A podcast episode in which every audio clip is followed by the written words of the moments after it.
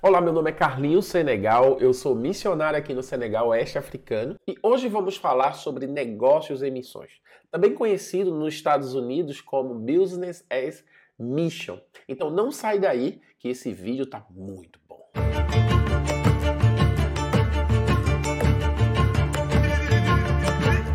No vídeo de hoje vamos dividir Business as Mission, ou negócio como missões, em três partes. Negócio para missões, negócio e missões e negócios como missões. Negócio para missões, normalmente você desenvolve um negócio e o propósito desse negócio é contribuir para um projeto social ou para pagamentos de obreiros ou para sustento de uma igreja. Mas isso precisa estar muito amarrado, muito bem amarrado no DNA da empresa. Existem alguns negócios que já são pré-estabelecidos que eles se tornam negócio para missões. É possível, mas é muito importante que isso seja muito bem definido, porque parte do lucro daquele negócio ou todo o lucro daquele negócio que iria para o bolso do dono da empresa, o empreendedor no caso, não vai para o bolso dele, vai para um trabalho missionário ou um projeto social ou para o sustento de uma igreja. Então é muito importante que isso seja definido na abertura da empresa. Qual é o propósito dessa empresa? Qual é o propósito é, do faturamento dessa empresa? Um dos riscos que esse negócio sofre é você não investir no seu negócio e pegar 100% do faturamento dessa empresa e investir na obra social. E você começar a socatear a empresa. Você parar de investir em tecnologia, você não fazer um fluxo de caixa, você não guardar o suficiente para investir em equipamentos. Ou seja, você começa a mirar só no projeto social e esquece que aquela empresa também é muito importante para o sustento daquele projeto. Então, muitas pessoas esquecem desse propósito. O segundo risco também muito importante nessa primeira etapa do negócio para missões é que muita gente investe em projetos ok? Mas também não incentiva e não motiva aqueles projetos a serem autossuficientes. Imagina se você é, tem um projeto social e você sustenta todo mês aquele projeto social com a quantia necessária para o funcionamento dele, mas aquele projeto ele não desenvolve seu próprio sustento.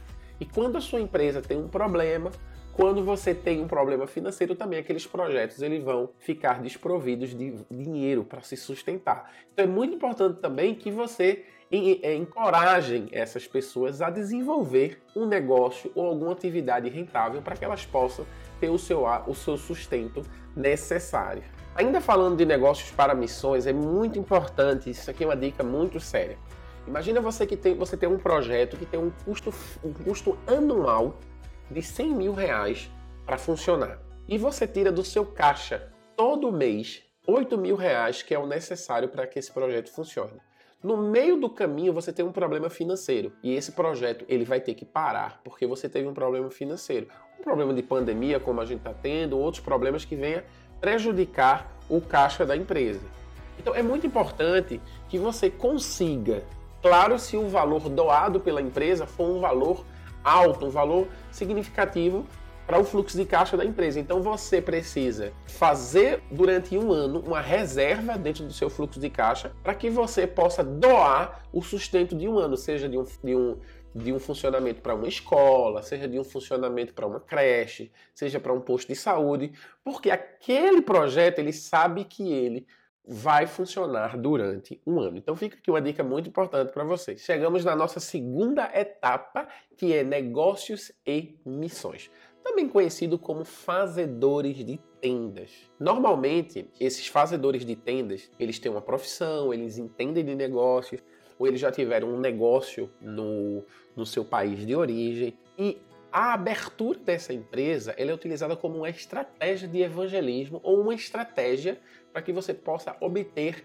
visto num país fechado, num país onde você não entraria facilmente. Então você precisa, ainda no seu país de origem, no nosso caso Brasil, desenvolver a estratégia, como isso vai ser feito com toda a programação, com toda a organização, para que você possa conseguir entrar naquele país e desenvolver o seu negócio. Ainda falando de negócios e missões, uma dica muito importante é porque tem muito missionário querendo abrir empresas no campo, que já estão no campo há muitos anos desenvolvendo projetos e porque a igreja abandonou ele ou porque o dólar aumentou muito, no momento agora de pandemia o dólar subiu muito, ele quer abrir uma empresa. Então fiquem atentos, porque a abertura de uma empresa ela não pode estar ligada à falta de recursos. Ela tem que estar inteiramente ligada a uma estratégia de evangelismo. Porque quando falta recursos, você precisa aumentar a sua capacidade de captação de recursos. Você precisa fazer um curso, você precisa se comunicar com os seus semeadores. E o missionário ele tem um problema muito grande de orgulho, de se comunicar, de mandar carta informativa. Ele, ele tem vergonha, ele se sente constrangido em pedir, em dialogar com as pessoas. Agora, por sua vez, ele não para para pensar que as pessoas que estão lá do outro lado, elas estão também desmotivadas em querer investir na vida dele, porque eles não recebem cartas informativas, eles não conseguem receber nenhuma informação pelo WhatsApp, Instagram, qualquer tipo de rede social. Então, as pessoas do lado de lá se sentem também é, desencorajadas por falta de relatório, feedback. Então, essa mesma pessoa que não tem a capacidade de organizar suas finanças, mandar um relatório, ou prestar conta, ou enviar uma carta informativa, essa pessoa também não terá capacidade de desenvolver um negócio no campo missionário. Então também isso é uma coisa muito clara, porque essa pessoa não consegue resolver esse problema nas suas finanças pessoais com os seus semeadores.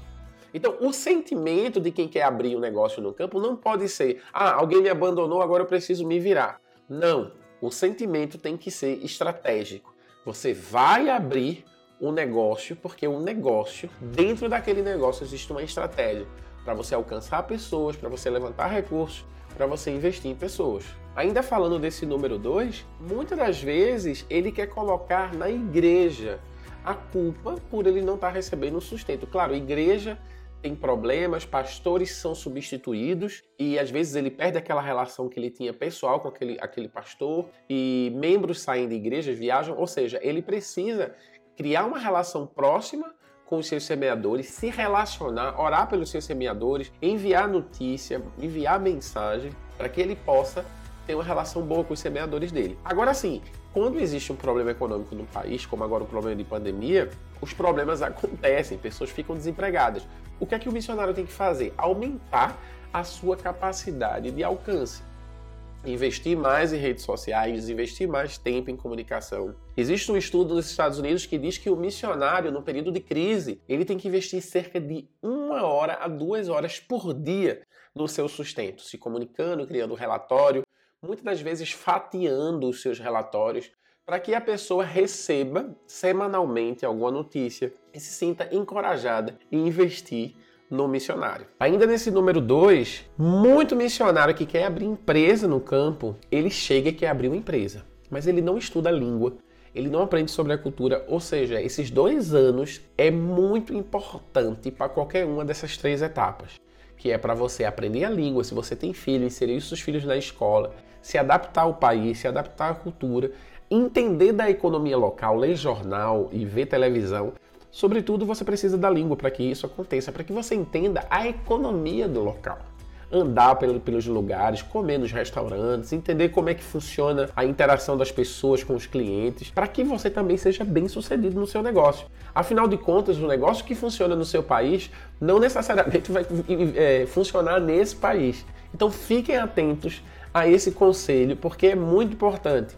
Muita gente, sobretudo missionários latinos-americanos, que eu conheço muitos aqui, eles querem pular essas etapas porque eles querem logo trabalhar e sempre tem problemas. Olha só, se você abre um negócio e você não tem cultura suficiente, local, entendimento da cultura local, para desenvolver esse negócio e se relacionar com pessoas diariamente, você vai ter um problema muito grande. Então temos um, uma grande quantidade de missionários com problema de depressão, crise do pânico, burnout. Por quê? Porque ele convive com a cultura diretamente. E a relação que eles têm com os empregados não é relação de amigo com ovelha, com gente da igreja, não. São relações com empregados que vão chegar atrasado, que vão fazer as coisas da forma diferente que você gostaria que fosse feito. Ou seja, você precisa ter cultura suficiente para saber gerenciar essas questões importantes relacionadas à cultura local. Finalmente chegamos no nosso terceiro ponto, que é negócio como missões.